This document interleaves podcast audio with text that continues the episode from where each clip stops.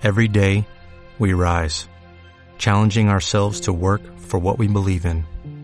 At U.S. Border Patrol, protecting our borders is more than a job, it's a calling. Agents answer the call, working together to keep our country and communities safe. If you're ready for a new mission, join U.S. Border Patrol and go beyond. Learn more at cbp.gov/careers.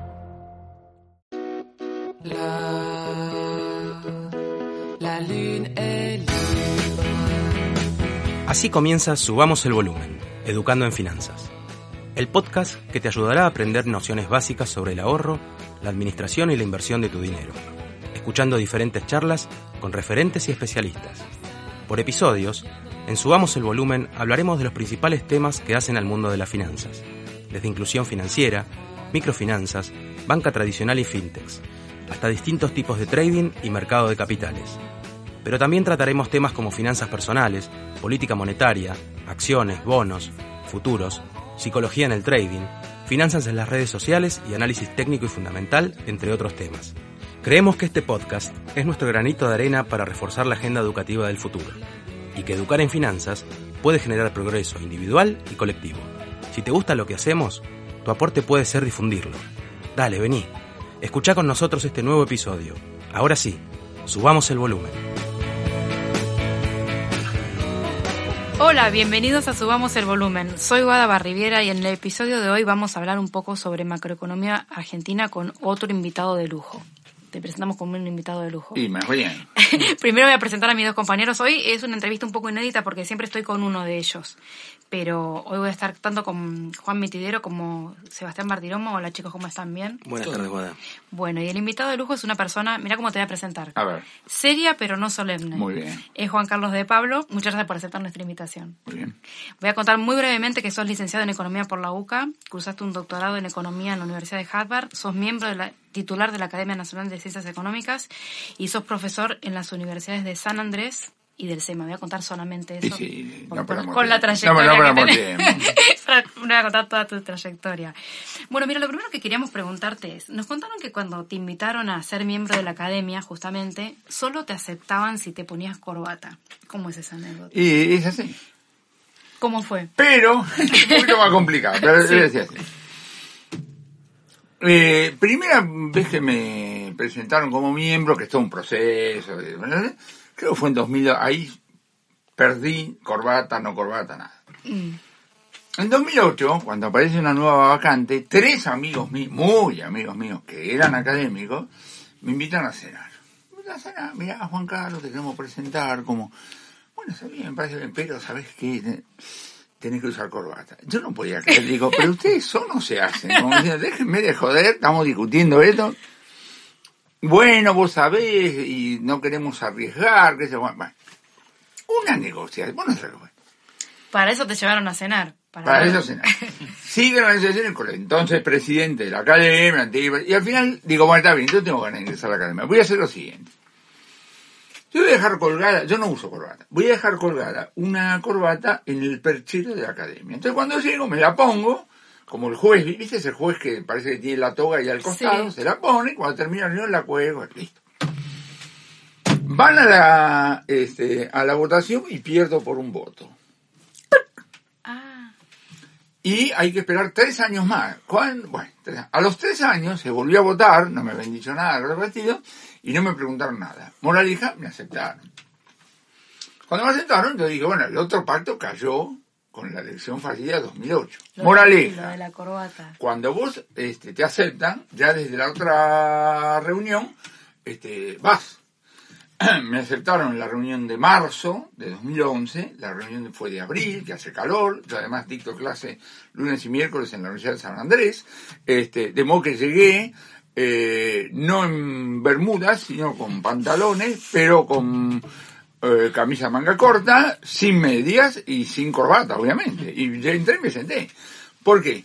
Porque si le hubiera pedido permiso, hubieran, te parece, entonces nada, me senté y ya no me dijeron nada. Esa es la ¿Qué te iban a decir? De 2011 estoy ahí, no está previsto que me puedan echar, no me pueden echar, no, hay, no está previsto. Una vez que entraste, claro, ya. Sí, sí, sí, ya, ya está. Así que ahí estamos. Es una anécdota. ¿Cuántos libros llevas escritos? Más de 50. Uh, sí, más de 50, sí. Yo tengo dos vicios, me gusta leer y escribir. Me gusta escribir, entonces escribo. ¿Y cómo elegir los temas para los libros? Eh, depende mucho, pero yo diría, si vos, si yo te doy la lista de los 50 libros, Sí, los estuve viendo. los estuviste viendo. hay algunos libros que son libros de texto, ese tipo, pedagógicos. Lo demás es eh, economía argentina. Es decir, creo que Arnold Toynbee es un tipo cuando era joven dijo, yo que voy a hacer el resto de la vida, y hice un programa. En general son las circunstancias. Yo por razones de circunstancias me, dediqué a economía aplicada y sobre todo seguí la coyuntura. Y consecuentemente de ahí salieron las revistas, eh, la, incursión en medios de comunicación y también, digamos, los libros. El primer libro fue un análisis de la política antiinflacionaria de Krieger y así, digamos así, este, sigo. A veces puede haber alguna, por ejemplo, hablando con un muchacho se me ocurrió en un almuerzo un, un tema, un pequeño libro que escribí que se llama ¿Qué aprendí de? Hay 40 personas, de las cuales aprendí mucho. ¿Yo qué es lo que hago con, con las ideas de los otros? Me apropio de la idea. Me apropio de lo que a mí me parece que es lo valioso de la idea. Que capaz que se le ocurrió a él o a otro. De la columna de la Nación, de los domingos, cada vez que yo lo citaba, Julio Olivera, el famoso economista, me llamaba, me agradecía y charlábamos. Julio había derivado tres teoremas que no se me habían ocurrido. Es decir, las ideas, ya una vez que flotan, ya son del que las agarra. Claro. Entonces, ¿vos viste la gente esa que va al, al, al Teatro Colón este, a escuchar la ópera porque quiere a ver cuándo pifia el tenor? Son unos boludos, realmente. ¿no? Yo voy a pasarla bien. Entonces, yo de cada uno de los economistas, quiero a ver, ¿qué aprendo de este tipo? ¿Qué es lo que está diciendo? ¿Entendés? Bueno, ahí salió ese, ese libro. ¿Y de dónde viene la pasión por las biografías de, econo- de economistas? Uh, es de largo, no sé bien de dónde, pero sí te digo por lo menos de 1980, digamos, o cosas por el estilo. Ahora, si quiero escarbar un poquitito más, que yo cuento, el enfoque que yo le doy al análisis de la política económica es el de los procesos decisorios. Yo le explico a los alumnos en la universidad, las cosas no ocurren, a alguien las hace ocurrir Claro. por alguna razón. Esa persona tiene un proceso decisorio, tiene emociones, broncas, entusiasmo, no sé cuánto. Entonces, leyendo biografía, además del conventillo, que también es una faceta humana, digamos así, que me interesa, aprendes muchas cosas. Leyendo historia, un gran economista, Héctor Diegue, decía, no saber historia es como entrar al teatro en la segunda mitad del tercer acto, no entendés nada. Claro, es verdad. ¿Entendés? Entonces, cuando vos lees historia, vos te das cuenta que es difícil pensar en un hecho autónomo. Pensar que los japoneses un día dijeron, vamos a hacer mierda a Pearl Harbor, porque, porque le dolía la cabeza al comandante japonés, una pavada.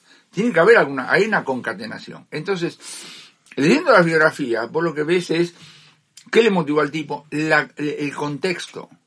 Es muy importante. En, el- en las teorías económicas se están formuladas. Después tienen una versión matemática. El título del libro más importante de Adam Smith es La riqueza de las naciones. Hoy, ¿qué diría? El PBI de las naciones, no era la riqueza, era el nivel de actividad lo que el tipo estaba teniendo en la, en la cabeza. Bueno, Claro. leyendo un poco la historia, digamos así te das cuenta. Claro. Y un dato que me llamó mucho la atención viendo tu... O sea, lo que hice fue entrar a navegar un poquito por tu página web y en tu currículum dice que tenés en... ¿Cómo dice textualmente? Que tenés en curso La tesis. tesis. Sí, en honor de mi abuela Marta. ¿Cómo se explica? O sea, ¿no te interesaba? ¿Nunca te, cuento, interesó? cuento, te cuento. Vuelvo de Harvard en 1900 mediados de 1968, con los exámenes generales del doctorado aprobado y me queda, digamos, la tesis. Había hecho un contacto con un profesor de allá, Gustav Papanek, le planteé la idea, me dijo, ¿cómo no? La voy a hacer desde Argentina. Muy bien. Llego acá, Viste la Argentina. Argentina es un país que distrae. Además necesitaba plata, con lo cual trabajaba en Fiel, empecé a escribir columnas periodísticas, no había internet, es decir, vos escribías un capítulo de tesis y la mandaba por correo, el tipo te mandaba comentarios a los dos meses, ¿viste? al final, pum, se fue. Pero en el currículum nunca lo moví porque la única de los cuatro abuelos que yo conocí era mi abuela materna, Marta, que cada, en los tres años, desde que yo vuelvo a Harvard hasta que ella fallece en 1971, cada vez que me dice cómo anda la tesis, cómo anda la tesis. Entonces, en honor de mi abuela digo que la tesis está en curso, pero la verdad, la abandoné. De hecho, lo que avancé lo transformé en el primer libro que te dije, que fue el- La política económica de, de Kirill Barcena. Entonces, formalmente durante medio siglo, tuve un título que se llama ABD, All But Dissertation, todo menos la tesis, ¿eh? que es un título, por supuesto, no escrito, pero en Estados Unidos, pues digo, yo soy ABD, fenómeno. Hasta que en un momento dado mis amigos de la Universidad del SEMA de, este, me dieron un doctorado honoris Ah, causa, sí. así que ahora soy doctor.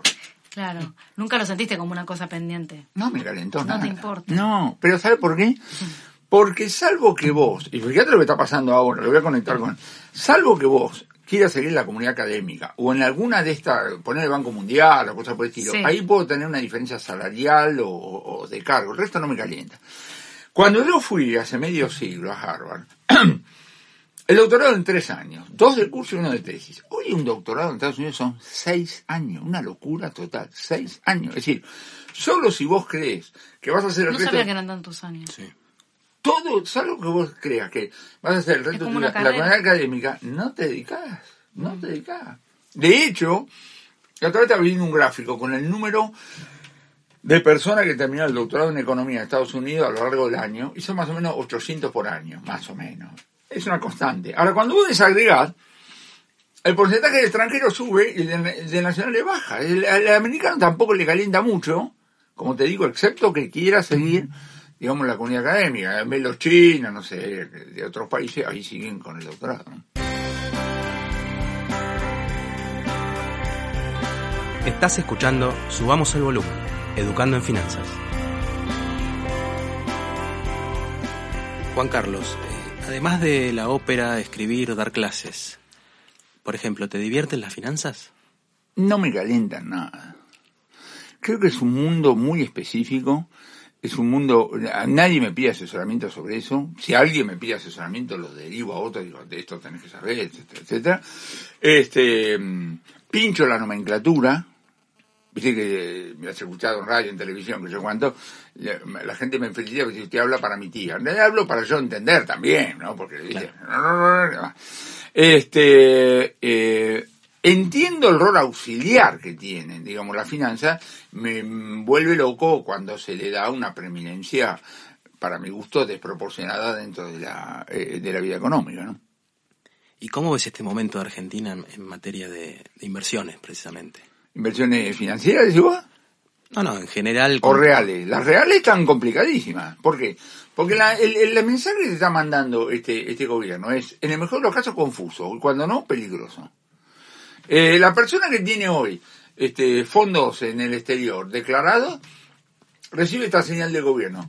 Agradeceme que solo te saco 2.25 por año y te dejo 97,75. Como si fuera de ellos. Y, te- y vos le tenés que agradecer que no te sacan, digamos, la totalidad.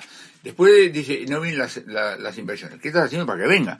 Cuando yo era jovencito, hace algunos meses, había un libro muy interesante que se llamaba Cómo ganar amigos, de un señor Dale Carnegie, que se ganó toda la guita porque ganó, eh, vendió millones, digamos así, de, ejemplares. Este señor daba este, consejos concretos. El primer consejo de Dale Carnegie, para ganar amigos, decía, si vas por miel, no empieces por patear la colmena. Si vas por miel, no empieces por patear la colmena. Yo quiero que vos, cada vez que escuches alguna afirmación, digamos, del gobierno, cosa por el estilo, acordate de lo que te acabo de decir. Porque cuando un tipo te ladra, después no puedes esperar que a los dos minutos entre en una negociación, bueno, Juan Carlitos querido, cosa por el estilo. Porque ¿De qué me agarro? Me agarro de, la- de la, de la amenaza. Este es el caso de las inversiones reales. ¿Por qué? Ahora, la vida sigue. Si vos entras en un bar, la intención no es cero, porque al día se le rompen las mesas. Y el tipo tiene, o cierra el bar, o arregla las mesas, o compra alguna... ¿Sí? Siempre tenés. Ahora, si vos mirás un país como Argentina, que tiene una tasa de ahorro, tasa de inversión de, por ejemplo, 15% del PBI, más o menos, es la inversión de reposición. El crecimiento tiene que ver con la inversión neta. y El crecimiento tiene que ver con la tasa de inversión por encima de la mera reposición. Si un país está invirtiendo poquito, que solo alcanza a recuperar, la tasa de crecimiento así de largo plazo, lado de la oferta, es cero. Eso tenemos que saber. En el caso financiero, como te digo, digamos, no, no opino. Es una tragedia que un día a las 3 de la tarde vos sos rico y a las 4 de la tarde sos pobre. Y los datos de las últimas semanas dice que no solamente acá las oscilaciones son fortísimas, que estamos acostumbrados, sino también, digamos así, en el- en el resto del mundo. El Dow Jones hoy estaba viendo para una cosa, a veintitantos de febrero estaba en X y ahora está 20% abajo. 20% abajo debe haber una tasa de suicidios en Wyoming, los, dentistas que habían puesto... ¿No? Porque no estamos acostumbrados. ¿eh? Sí, sí, el, el diario de Ohio. Seguramente. Es decir, esa gente no está acostumbrada a este tipo de oscilaciones, más allá que le dijeron que son eh, activos de riesgo, digamos, o cosas por, eh, por el estilo. ¿Y por qué eh, vos, por ejemplo, eh, nunca arriesgás eh, pronósticos de dólar, PBI, inflación, etcétera? Porque es imposible hacerlo. Y además le digo a mis colegas, son unos caraduras. Y te digo más. Ningún colega de esto que se tiene que sentir tocado porque viven de eso, vino en privado a decirme, Juan Carlos, te voy a explicar cómo se hace. Porque son unos caraduras. Pero no porque son brutos, es imposible saber. Ahora, ¿por qué lo hacen? Muy sencillo. Porque ganan fortunas. Acá en Argentina. Pronosticando, decís. Llenando esos documentos absurdos. El, gerente de la filial argentina de una multinacional, de la casa matriz le están pidiendo números. Decime lo que es. Porque en la casa matriz hay un señor muy cómodo que tiene una planilla doble entrada donde tiene los países y las variables. Y tiene todas las columnas llenas y le falta la de Argentina. Dice, dale, pibe, mandame los datos de Argentina, pues tengo que volcar, hacer los promedios, hago las copias, me voy a jugar al tenis, que es lo único que me interesa. Eso dice. ¿Entendés? Entonces el tipo lo tiene que mandar y para eso tiene que contratar un tipo que está dispuesto a hacer eso. De la misma manera yo pierdo mucha plata en la Argentina cuando una empresa multinacional organiza en la Argentina una reunión con representantes de varios países. Y dice, doctor, queremos que nos hable de América Latina. Yo no, puta, estás loco. ¿A vos te parece que yo voy a hablar de Ecuador delante de ecuatorianos? Si los que saben son ellos. Y bueno, contratan a un colega que sí les habla. ¿Para qué sirven los pronósticos? Yo te digo, sirven para que algún periodista memorioso después humille a todo lo que hicieron los pronósticos, como lo ve cada tanto, y se lo tienen, digamos así, este, merecido. El Banco Central hace una encuesta, viste, el famoso REM, entre 40, que por supuesto cuando lo inauguró me mandó una carta y yo le dije, no lo voy a hacer. Y no me interesa los resultados, me interesa nada. Y encima lo hacen con decimales. Los brasileños, los brasileños son más graciosos que nosotros, con dos decimales. Los brasileños calculan la variación del PIB con dos decimales. ¿A quién se le ocurre eso? Acá en la Argentina, que no sabe qué va a pasar la semana que viene. Acá te estiman el dólar con decimales. Claro, entonces te dice 40,6. Y vos le decís, ¿dónde saca el 6? No sabe. Después en vez de 46 es 128,4, siempre con decimales. Ahora, ¿sabes? Yo me caliento mucho por esto. La gente que escucha los programas quiere saber. La gente deposita. Este, eh, eh, eh, hay un interés, de la misma manera que hoy, a raíz de todo el tema del coronavirus, vos escuchás a los médicos, nosotros no somos médicos, entonces viene un tipo y te voy a explicar que si se lava, que si no se lava, que si... Y vos te escuchás, vos lo que estás esperando es que el otro te diga algo que te sirva, como explicación general o como un consejo, digamos así, práctico, ¿entendés? Está apareciendo tipo, como decía al final Guido era un tipo que siempre me pareció fantástico. Decía, para decir estupidez hay que poner cara inteligente. Porque viste, los tipos ponen cara inteligente, impostan la voz, ¿no? Y yo no, yo veo el tercer trimestre. ¿Qué tercer trimestre si no sabes lo que va a pasar la semana que viene? ¿Y no te jugó en contra en algún momento de tu carrera el hecho de negarte siempre a hacer pronósticos? Seguramente, he perdido mucha plata, es lo que te digo. Ah. Yo no tengo clientes internacionales, ese tipo de cosas no tengo. Ah, ¿Entendés? No me calienta. Yo diría, yo, no me sale, no, no tengo estómago para hacer eso. De la misma manera que no tengo estómago, como te digo, para hablarle de Perú delante de peruano, me parece una, falta de respeto realmente total. Claro. ¿Y qué es lo que, te, lo que te estimula a seguir haciendo economía después de haber escrito más de 50 libros? la vida mí, a mí me encanta. Para mí a vos te encanta. Es una fiesta, escuchame. Yo tengo que... además, a mí me dice, usted escribió 50 libros. Fenómeno. Supone que hubiera escrito 48 libros, es lo mismo, ¿no? ¿O no? Sí. Ya está, ¿no? sí. Hago porque se me encanta. ¿Qué me excita? La próxima columna. Mm. ¿Qué me excita? La próxima clase. ¿Qué? ¿Entendés? O el próximo artículo. Entonces es una cosa, ¿eh? Yo aprendí una cosa mucho, eh, ustedes no sé si lo conocieron, Alan Landru, el famoso humorista. Un tipazo, un tipazo. Yo estaba por empezar, no sé si programa de televisión o cosa parecida, entonces estaba charlando con él en la redacción de la revista Mercado y me dijo una cosa fantástica. Me dijo, eh, Pablo, lo único que no se agota es la realidad. Lo único que no se agota es la realidad. Si usted quiere hacer un programa a favor, se va a agotar. Si usted quiere hacer un programa en contra, se va a agotar. Ahora, si usted empieza cada programa con los sellos, va a tener materia prima de acá hasta... Y tiene razón. Materia prima acá no falta nunca. Para claro, él, ¿entendés? Entonces, el entusiasmo es la vida mía. Tengo la enorme fortuna, tengo problemas como todo, tengo la enorme fortuna. Buena salud para mi edad. Una familia, digo, fantástica y laburo en lo que me gusta. ¿Dónde hay que firmar? Después vienen los problemas. Claro. Y si tuvieras que elegir, eh, no, sé, no, sé, si lo puedes elegir justamente, eh, una época de la economía argentina como, como la mejor o la que... Hubo épocas más tranquilas, hubo épocas donde vos tenías más idea de hacer cosas. Por ejemplo, con Krieger, ¿no es cierto? Estamos hablando del año 67, 69, digamos así. Se pudieron hacer cosas, en lo personal también podías hacer cosas buena parte de la convertibilidad tenías otra vez, digamos así, este, eh, eh, digamos, horizonte. Después tuviste, eh, como es, caída fuerte y recuperaciones, digamos así, este, fuertes, con Ilia, por ejemplo, con Néstor Kirchner, etcétera, etcétera. Ahora, cuando alguna persona me dice, deme ánimo para seguir viviendo acá, le digo, perdóneme, yo no voy a ánimo, ¿de qué hablamos? Yo soy de acá, como ustedes son de acá. Salvo que a mí me diga, si te quedas acá, te fusilamos esta noche, te metemos preso, yo soy de acá a lo que venga. No, necesito ilusiones para vivir, soy de acá.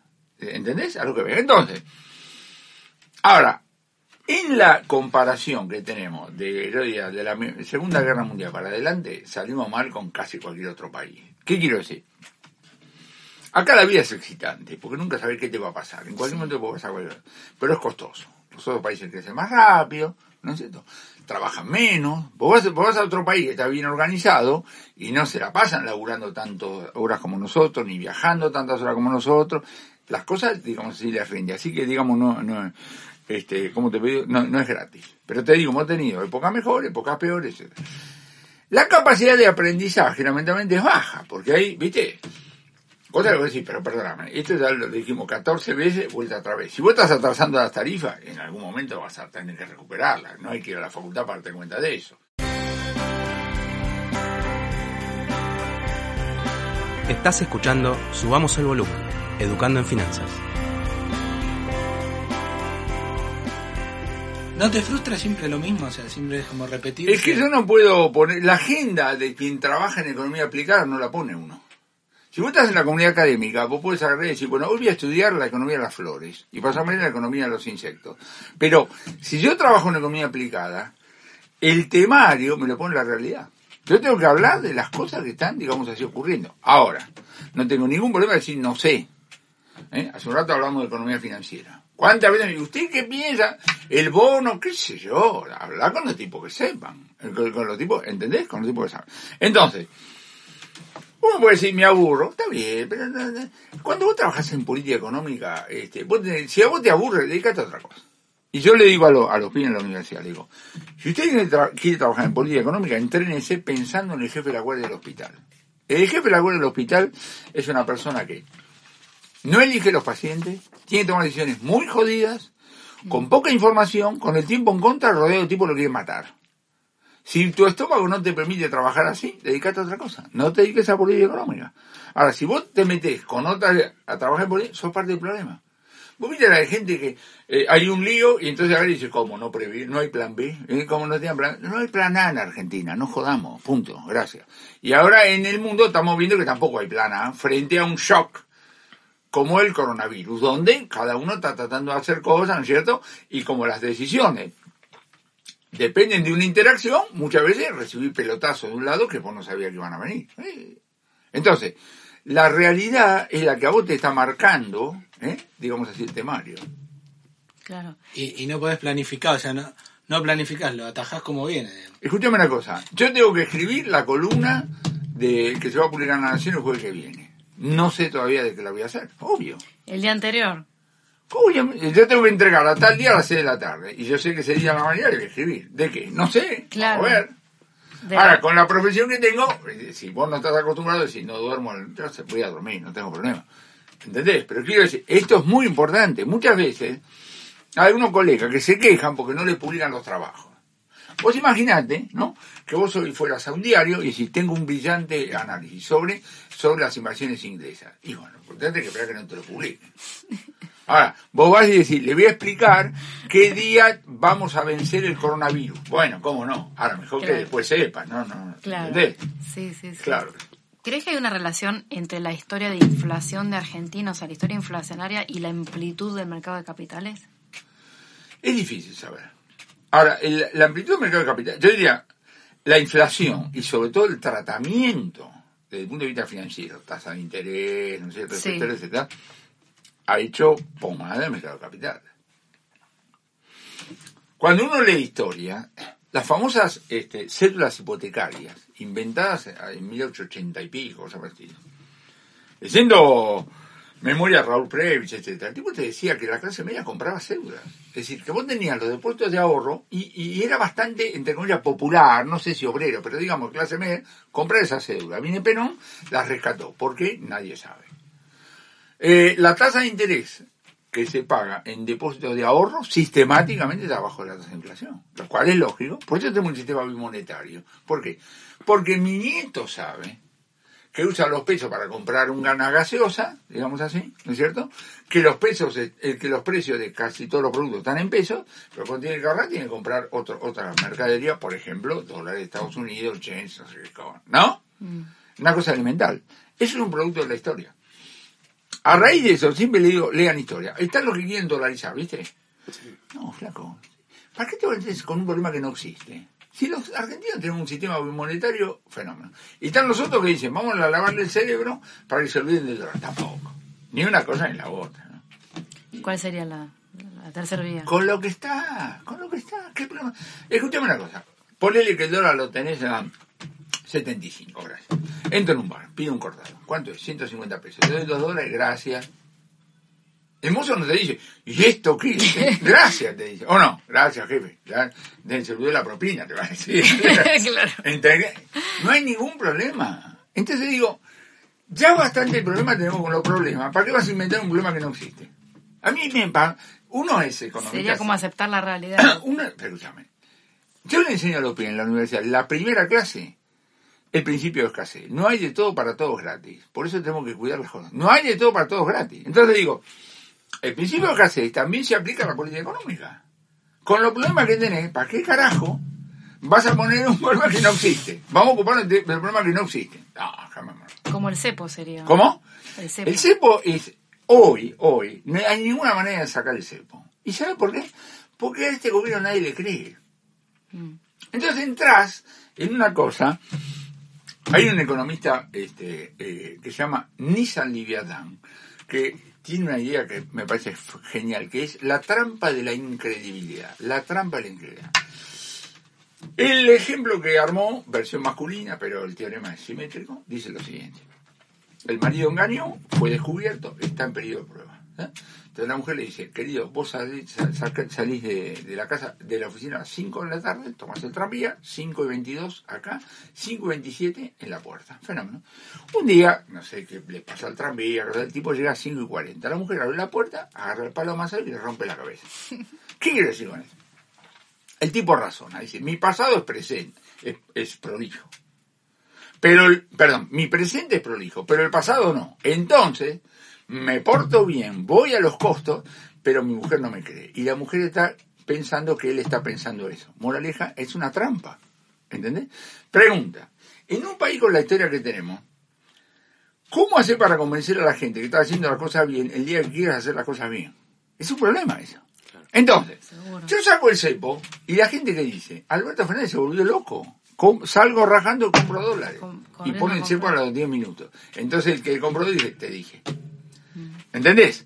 Quiero decir, sacar el cepo tiene que ser parte de una política económica por la cual te dice, ahora usted puede ir a comprar dólares y gracias, y no. Es lo mismo que salir del corralito corralón. En la esencia de, un sistema es que vos no lo pones a, prueba. Cuando vos vas a, una prepaga, vos le decís, no sé cuánto, tiene un problema, llame. Y vamos a ir. Y entonces, salvo que haya una epidemia, en cuyo caso no vamos a ir. O por ejemplo, vos tenés acá este celular y a vos te dijeron, llame cuando quiera. Intentaste llamar el primero de enero a las 00, ocupado. Los sistemas, vos lo pones a prueba, revientan todo. ¿Estamos de acuerdo? Bueno, en el caso de la corrida bancaria, esto es mucho más dramático. Eso está en el libro de Bashot, este, eh, Lombard Street, publicado en 1873, que es la Biblia de lo que es el, digamos, el rol del, del Banco este, eh, Central. Bueno, yo decía, ¿cuándo van a salir del corralito corralón? Cuando el banco diga, puede disponer libremente los depósitos, decir gracias, y los dejas. Porque lo que los argentinos estamos esperando, 2002-2003, es que nos llamaran para decir, puede disponer de depósitos, y vamos todos en tropel a sacarlo. sacarlo en cuyo caso volvés a romper el sistema. Claro. O sea, es como un, círculo vicioso. Entonces, que no tiene salida, me refiero. Vos tenés que, es parte de una política económica que uno de los resultados sea salir del cepo. Por ahora no hay nada a la vista. O sea, si no restableces la confianza. Pero lo que pasa es que eso, no es artículo 1 restablezca, no, no. Es un tema de A, contenido de la política económica, y B, la señal que manda las propias autoridades. ¿Entendés? Son las mismas señales. La confianza es una cosa etérea y concreta. Es etérea porque vos decís, ¿de dónde te agarraste? ¿Dónde, ¿No? ¿De dónde no te agarraste? Etcétera, etcétera. Pero es concreta porque afecta a las decisiones. Afecta a las decisiones. Este gobierno le dice a quienes tienen una plata afuera, señor, si usted trae, no sé, esto lo saben ustedes mejor, si trae el tal porcentaje, en vez de pagar nada, paga menos. Que te diga algo, no, nadie va a traer. La gente, yo estoy convencido, ojalá, bueno, si estoy equivocado, vos a, no, Te lo cuento. Si traes, lo tenés que invertir, no lo podés gastar. Con lo cual, traer el 5% de tu capital en el exterior para tener la reducción en el impuesto hace que tengas que comprar en un mercado que se descrema y terminar de perder ese 5. Por eso digo, pero ponle que no fuera esa, ponle que no fuera esa. Vos traes eso y después estás a merced del funcionario. Esta clave, volvemos al tema de la confianza. Ya. Un día yo estaba hace muchos años en una, en una conferencia y entonces este, un señor habló y ya fue capital, usted, le digo, para un cachito, Vos cuando tengas 70, el tipo pone que era inglés, ¿no? Vos cuando tengas 70 años, estás con tu mujer, salud, tenés guita, que y quieres hacer un viaje. Y al hacer un viaje, haces un cheque por la cuenta que tenés en el banco de la esquina de tu casa, por el monto vas a la agencia de turismo y te vas de viaje. Bueno, yo quería hacer exactamente lo mismo.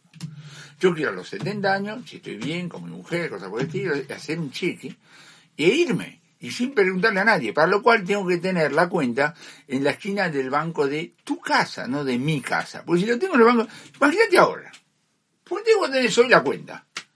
Y vos le decís a, a, del coronavirus. Vos le decís, mire señor, estos son mis ahorros, he los impuestos, a ver qué lo cuánto, he decidido ir con mi mujer a hacer yoga en la península del Yucatán.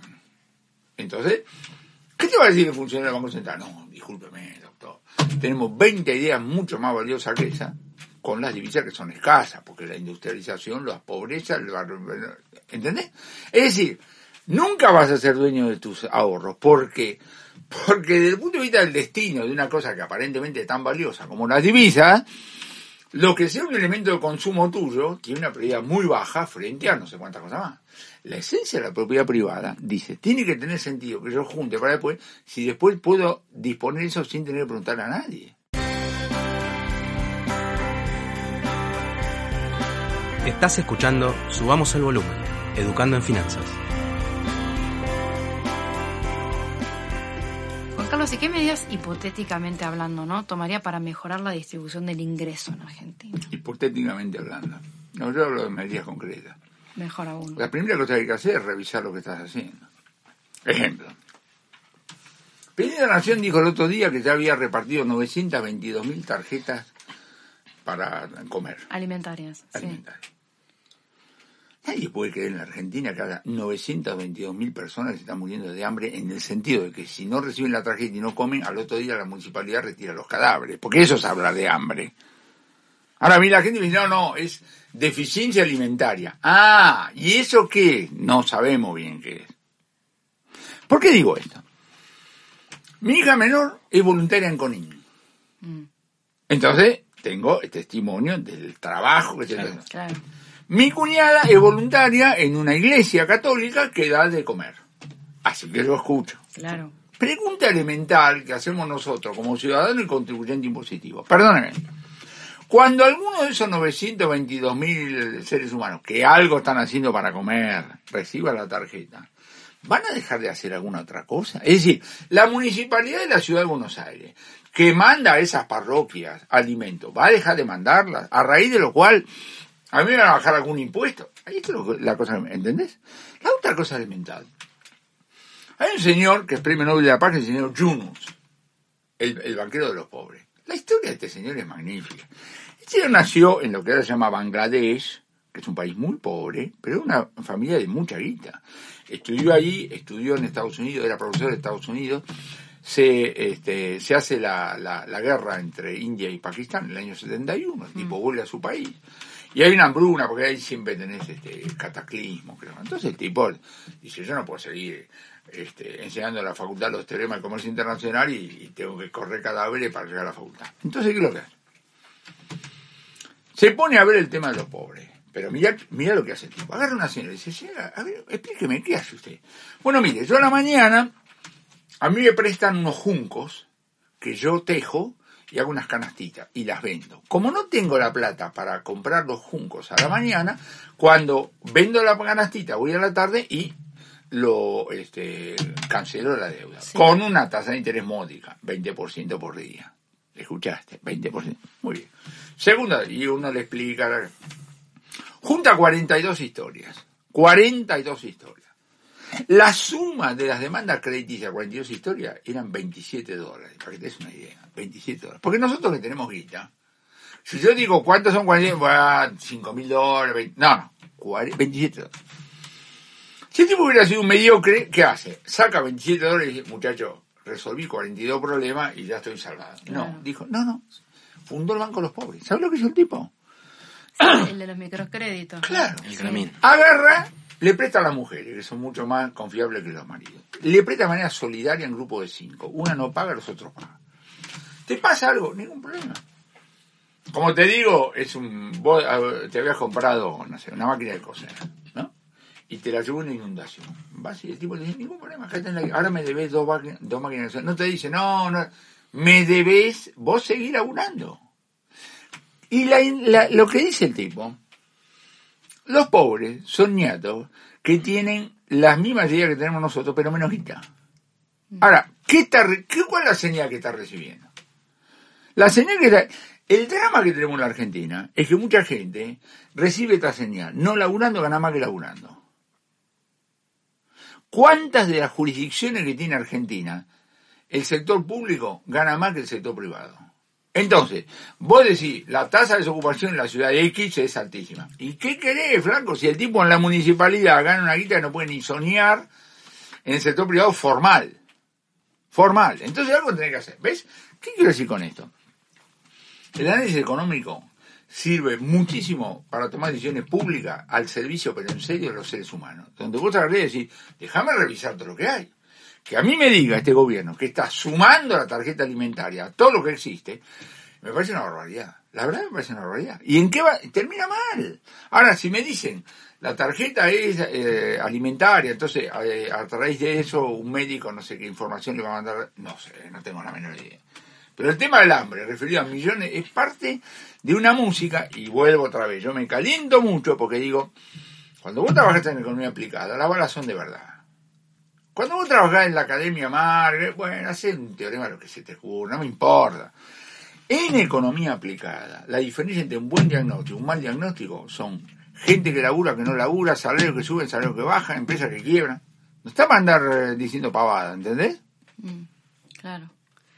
¿Y, para vos por qué es que el Argentina, o sea, el crecimiento está tan estancado en Argentina? Los incentivos que vos tenés para invertir y para crecer, que yo cuento, son muy bajitos. La, la porción formal de la economía se la pasa cambiando la plata y pagando impuestos. Y pagando juicios. Es muy difícil. Y además este gobierno te manda este mensaje. Sos grande y jodete. Ese mensaje está pasando. Vos te jubilaste con una jubilación arriba de la mínima porque apartaste mal, aportaste más. ¿Qué pecado es ese? No, tácate. Jubilado, tácate. Ahora la soja, tácate. Entonces voy a decir, flaco, tengo que ser pobre y ahí me quedo. Y si quiero seguir, ah, no, entonces tengo que ir a otro país. ¿Qué? ¿Entendés? Es, es muy, esa señal es, muy jodida. Porque le está diciendo, y, esto te lo complemento con lo que me pasa. Como yo soy un astro de la televisión, entonces todo el mundo me dice cosas por la calle, ¿no sé, me dan consejos. Yo les puedo documentar, muchachos, en los últimos dos, dos meses, la cantidad de gente que me dice. Tengo mis chicos afuera, tengo mis chicos empezando a estar afuera. Estoy pensando en ser este, ciudadano de Uruguay o Paraguay, cosas por el estilo. Es escalofriante, escalofriante. ¿Por qué? Porque un país que se queda sin los emprendedores, estamos sonados. Mm. Solo los papeles vos podés pensar que una empresa puede funcionar manejada por robots o por funcionarios, por burócratas. No es cierto. Hay una cosa que se llama el espíritu empresario. Los empresarios pueden tener mala prensa, no me importa nada. Yo lo que sé es que la fuerza que tiene una empresa no la sustituí ni con planillas Excel, ni con funcionarios, ni con robots, ni con ni cosas por el estilo. Entonces, los tenés que cuidar. Un, un amigo mío dijo una, una cosa muy interesante. Dijo, si nosotros, si el sistema requiere que los empresarios sean tan inteligentes como Einstein y tan buenos como la madre de Teresa, estamos jodidos. Claro. Tiene que tener gente normal, ¿no es cierto? Perdón, picarones, como todos los argentinos, que sé cuánto, ¿no es cierto? Que el tipo hace las cuentas, dice, ¿cuánto me queda después de esto? Si, si arriesgo y le sale mal, miramos por otro lado. Le sale bien, entramos como buitre. Es complicado. Claro. Y sé que te quería preguntar también por tu experiencia como docente en las universidades. En, las nuevas camadas de estudiantes, ¿vos notás cambios? O sea, va, que, que te den una, una especie de esperanza con respecto... ¿Qué esperanza? Los pibes son pibes. Vos acordate. Yo tengo en la Universidad de San Andrés 180 alumnos que tienen 18 años, alumnos y alumnas. En la Universidad del SEMA, que es un curso del último año, ya son 22 también. Entonces, soy muy exigente, de fama de muy exigente, digamos así. ¿eh? Eh, con lo cual, cuando termina el curso, divido las aguas, algunos me odian, otros no. pero a los 10 años nos encontramos y nos abrazamos, porque entienden por qué hago las cosas. Ahora, si yo tengo 180 alumnos, tengo 180 almas diferentes. Porque la razón por la cual están sentados en la misma aula es accidental, que es la edad. Ahora, la edad Vos tenés gente que ha madurado más, ha madurado menos, que cree que sí, ¿no? Gente que tiene más, tiene otros problemas, qué sé yo, millones de cosas. Ahora, no le pregunto nada, le digo, ¿ya está? ¿Pagaste la cuota? Sí. ¿Aprobaste el examen? Sí. Sentate ahí. Y es lo que tenés que hacer. Y trabajo, digamos así, con, este, con, con los pibes. le digo a mis alumnos, le digo a, los colegas, si vos vas a todas las clases, habla de lo que sabés, y habla de lo que verdaderamente crees, los pibes te lo metes en el bolsillo y se ponen a laburar. El drama que vos tenés como maestro es cuando intentás explicar un tema que vos no entendés y los pibes se avivan, o cuando le querés vender un buzón y los pibes se avivan. Entonces yo, en mi curso siempre digo, mire señor, acá en este curso hay solo dos palabras prohibidas, que son teóricamente y supuestamente, porque quiere decir boludamente. A mí no me va a perder el tiempo. No me importa lo que usted crea. Dígalo, ahora dígalo de manera que yo lo pueda este, entender. Terminó de hablar, sí, ahora hablo yo y empezamos. Y los pibes entran por la variante. Después que hagan lo que quieran. ¿Entendés? Claro. Y van a madurar y van a hacer las cosas, digamos, más diversas. Esta es la experiencia que yo, digamos, yo tengo. Para terminar, eh, Juan Carlos, eh, esta entrevista es parte de un programa sobre educación financiera queríamos saber tu opinión. Eh, ¿Cómo ves a los argentinos respecto de la educación financiera? los argentinos tienen una, tenemos, perdón, una sensibilidad muy especial, porque tenemos una historia adentro. ¿Entendés? Este, el argentino al que pensá el ahorro en pesos. Si no lo agarró el shock inflacionario de Frondizi, a los más veteranos, agarró el Rodigazo, la hiper de el plan Bonner, el corralito, qué sé yo, al tener millones, digamos así, de, este, eh, de cosas. Entonces, hay una, eh, una cultura financiera absolutamente intuitiva. Junto a lo cual, algunos pueden estar mirando, eh, si vos querés, este, alternativas, ¿no? Entonces hay algunos que dicen, bueno, vamos a incursionar en los bonos, ¿no? Y ahí es la cosa digamos, más diversa. Pero digo, el grueso tiene una cultura, una formación financiera absolutamente, digamos, empírica, ¿entendés? Sí, a partir de la experiencia. Lógicamente, donde la incertidumbre, al, la no mayoría de los seres humanos, en la no mayoría de las decisiones, es conservadora. ¿Qué está viendo en esta semana a raíz del, del coronavirus? Que la gente arruga. Hoy en la mañana me dijeron en la universidad, yo no sé, que vos te compras hoy un pasaje Buenos Aires, Madrid, Buenos Aires por 30 mil pesos. Yo no sé si es cierto. Sí, es cierto. ¿Es cierto? Bueno, escúchame, ¿cuántos son? 300, 400 dólares. Claro. 400 dólares. Cuando en general, ¿cuánto cuesta? Dos lucas, supongo yo. Arriba de mil por lo menos. Arriba de mil por lo menos. Ahora, es un tema de fuerte y de madre que sea un héroe hoy, ¿no es cierto? yo creo que si vos decís Buenos Aires, Milán, te pagan encima, no sé bien qué es lo que pagan, ¿no entendés? Bueno, perdón. Ese precio refleja el hecho que la mayoría de la gente dice no, gracias. Claro, es verdad. ¿No? En condición normal dice, ay, viste, gente que no tiene, que puede viajar, no tiene tanto como dice, vamos, es el momento de nuestra vida, cosas así. Y bueno, tenemos que saber, el aumento de la incertidumbre, si, si el aumento de la incertidumbre expandiera la economía, Argentina sería desarrollado, porque para armar despelotes somos mandados a hacer. Siempre tenés, al lado de cada catástrofe, vos tenés siempre beneficios los tipos que hacen barbijos. El ejemplo que pongo en la facultad es, ¿qué le parece el granizo? Una porquería. Usted porque no produce parabrisas, porque las que ¿no? Siempre tenés eso. Con las inundaciones lo que producen colchones, ya sabemos. Ahora, si vos generando catástrofes te pudiera desarrollar, Argentina se desarrollada. Juan Carlos de Pablo, muchísimas gracias. A ustedes. Muchas gracias. Hasta acá, subamos el volumen. Educando en Finanzas. Podés encontrarnos en Spotify, Google Podcasts, iTunes y en iBox.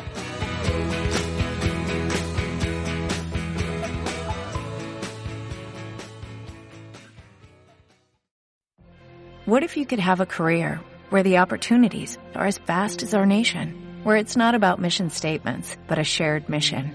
At U.S. Customs and Border Protection, we go beyond to protect more than borders, from ship to shore, air to ground cities to local communities, CBP agents and officers are keeping people safe. Join U.S. Customs and Border Protection and go beyond for something far greater than yourself. Learn more at cbp.gov/careers.